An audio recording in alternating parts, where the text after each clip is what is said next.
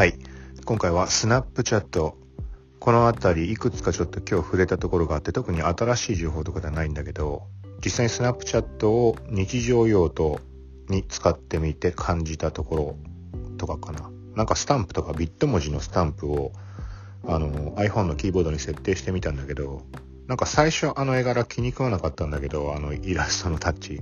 なんか慣れてきたらなんか味があるというかなんかねなんかいいのかなと思ってちょっとそこら辺の感覚的な話をしようと思います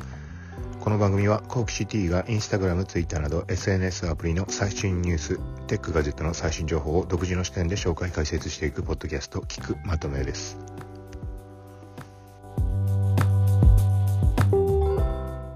はい。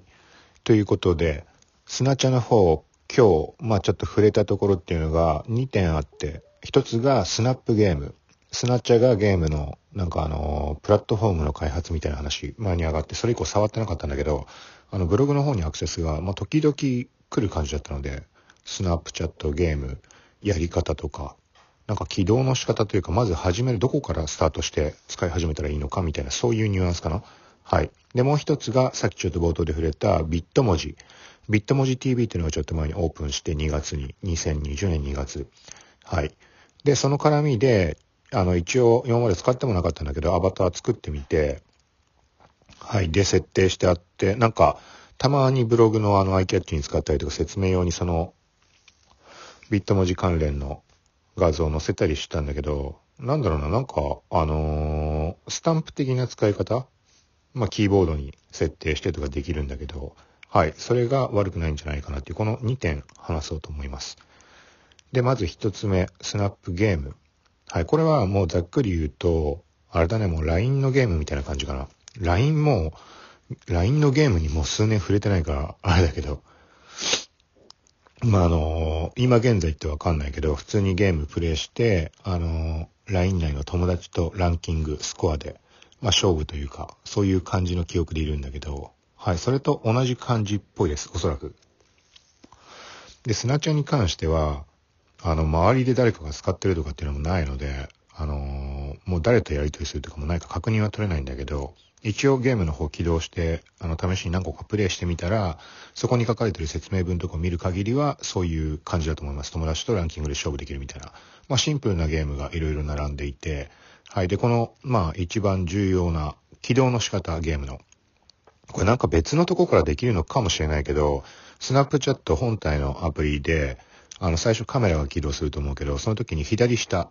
はい。ここをタップすると、あの、チャットの画面出てくるので、そのチャットの画面の文字入力の右に何個かアイコンあって、一番右側、今、現在は、はい、ロケットみたいなマークあるので、それをタップすると起動します。はい。で、そこでまあ説明に合わせて、最初英語だったかなわかんないけど、まあ何にしてもミニゲームみたいなずらっと並ぶんで、そこタップすればプレイ自体は、まあできます。はい。まあゲームに関してはこのぐらいで。で、一応ちょっと関係ないけど、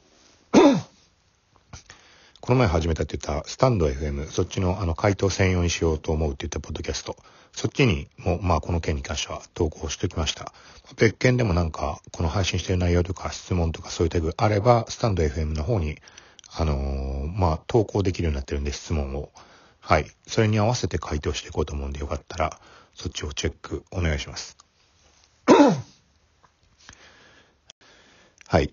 で、もう一項目。これもスナップチャットで、えっ、ー、と、アバター、ビット文字を使ったスタンプみたいな感じ。はい。まあ普通にチャットの画面、まあここ使ってる人は全然わかると思うけど、LINE みたいな感じでスタンプ的に、あの、自分の姿を反映させたアバター使って、それで作成されてるスタンプ。まあなんか例えばおはようとかでもいいし、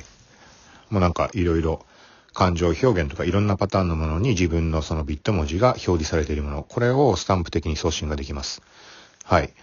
で、そのさっきもちょっと触れたスタンド FM の方のスナチャの解説の回で、まあ、サムネイルがそ、あの、スタンド FM に関しては特にあった方がいいかなっていう印象があったので、まあ、いろんなものを、それに合うものを設定できるように、あの、できるだけするようにしてるんだけど、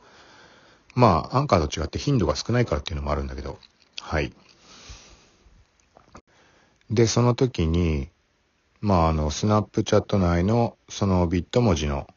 画面、まあ、今回は回答する内容がスナチだったからっていうのもあるんだけど、まあ、それを設定見ました。設定してみました。で、あと合わせてあれだ。そうだ。ラジオトークの方でいっぱい使ったんだ。うん。なんかまあ、アイキャッチ的に入れた方がいいなと思って、その時に、あの、ラジオトークに関しても雑談にしようっていうふうにま決めて、今配信を、だからあんま配信する機会がないんだけど、ちょっときっかけがあったので今日3本ぐらい投稿をして、で、まあ雑談系だっていうとこだからやっぱね、なんかスクショとかそういう感じではないじゃん。いつものはなんかこのニュース系とかそういうものならスクショでマッチするけど、ってなった時にこのビット文字ってちょうどいいんじゃないかなと思って感情表現的な部分もあったりとかするので、まあ、雑談のその内容が、まあ、笑えるようなことだったり悲しいようなことだったりした時にそれに合うものって簡単に見つかるので、で、最初はスクショを撮ってたんだけど、あのスタンプを送信した上でそれスクショ撮って設定してみたいな。で、なんかまあ、よくよく考えたらキーボードとかもできそうなもんだなと思ったら、まあ、キーボード設定できるようになってて、で、iPhone のキーボードの設定から、まあ、あの、普段他のアプリを使ってる時とかも文字入力のところでキーボード切り替えて、で、スナチャのスタンプを使えるようにしました。まあ、ビット文字。はい。そしたら、まあ、例えばインスタのストーリーズとかでもキーボード切り替えて呼び出して、で、ペーストって形で簡単に使える。はい。まあ、この感じ悪くないなと思って。だから、なんだろうね。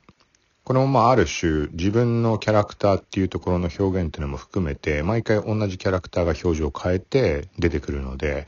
まあ、なんかある種あれだね、ロゴ的な存在と同じように、うん、まあ自分のキャラクターってまあそのままの表現にはなってしまうけど、はい。だから継続的にやっていくことによって、この、あの、まあビット文字に関しては、まあ、あ、この人のなんだっていう感じの印象を持ってもらえば、まあ、どっかしらで見かけた時に、あ、また同じ人かっていう認識を持ってもらえて、とか、そういうところの意味合いで、まあ、使うのいいかなと。はい。まあ、とにかく種類がすごい多いので、なんかいろんな、もう見切れないぐらいの数あるので、なんか困ることはそうそうないんじゃないかなっていう、逆に探すのが大変かな。ただ、キーボードの画面からだと検索ができるようになってるので、まあ、シンプルな内容なら見つけやすいかも。ただし、あの、自負の検索とかとは違って、自負って結構いろいろ、ね、例えば、ポッドキャストとかって検索してもマイクが出てきてくれたりとかあるんだけど、そういう類の検索は全然無理だったから何パターンか。例えば、虫眼鏡アイコンが欲しくて、サーチとかやってみたんだけど、そういうのは出ないし、だから基本なんかあれだあれだね、なんか挨拶だとか、日常生活でこのチャットでやり取りできるのにマッチするような内容ぐらいかな。まあ、悲しいとか、うん、涙とか、それ試してないけど、おはよう、こんにちは、こんばんはとか、さよならとか、そういうのは出ると思うので、はい。はい。ということで、今回、砂茶の話でした。まあ、このビット文字ね、なんか見慣れたら悪くないんじゃないかなって。なんか本当に冒頭でも触れたかもしれないけど、最初は、な、なんつうの、なんか絵柄とかイラストもアメリカンな感じだし、うん、微妙かなと思ったんだけど、うん、なんか勝手に愛着が湧いたのかな？なんかその価格で使おうと思ったのは、そもそもミー文字がそうだったんだけど、YouTube で配信したりとかもあったけど、作り方みたいな。作り方っつうか、作ってる作業中のを映しただけなんだけど、ただあれに関しては種類があまりにも少なすぎる。どんぐらいあるかわかんないけど、12パターン、10パターンとかそのぐらいしかないんじゃないかな。だからそれに対してビット文字の方は相当数なパターンあるんで、なんか窓の外から夜覗き込んで、なんだっけな、起きてるみたいなのとか、なんかわけわかんないのとか、シチュエーションの数がとにかく半端ない。はい。なので、気になる人は試してみるといいんじゃないかなと。はい。で、今回も Google Keep 使ってるんだけども、途切れてこれしょうがないわ。この文字起こしはありがたいけど、で、アンカーの方の概要文の文字数が4000文字までで全部収まらない場合がある。はい。うん、ちょっと微妙だけど、文字起こし、ちょっと、あの、SEO 的なところで、そこでね、再生数が増えるのかどうかっていう、そこを確認したいので、ちょっとしばらくは、あの、時間かけずに時間がある時にはこの形式で文字起こしと録音データと Google Keep 経由でやろうかなと思います。はい。ということで、また近いうち配信していくんでよかったら聞いてください。さよなら。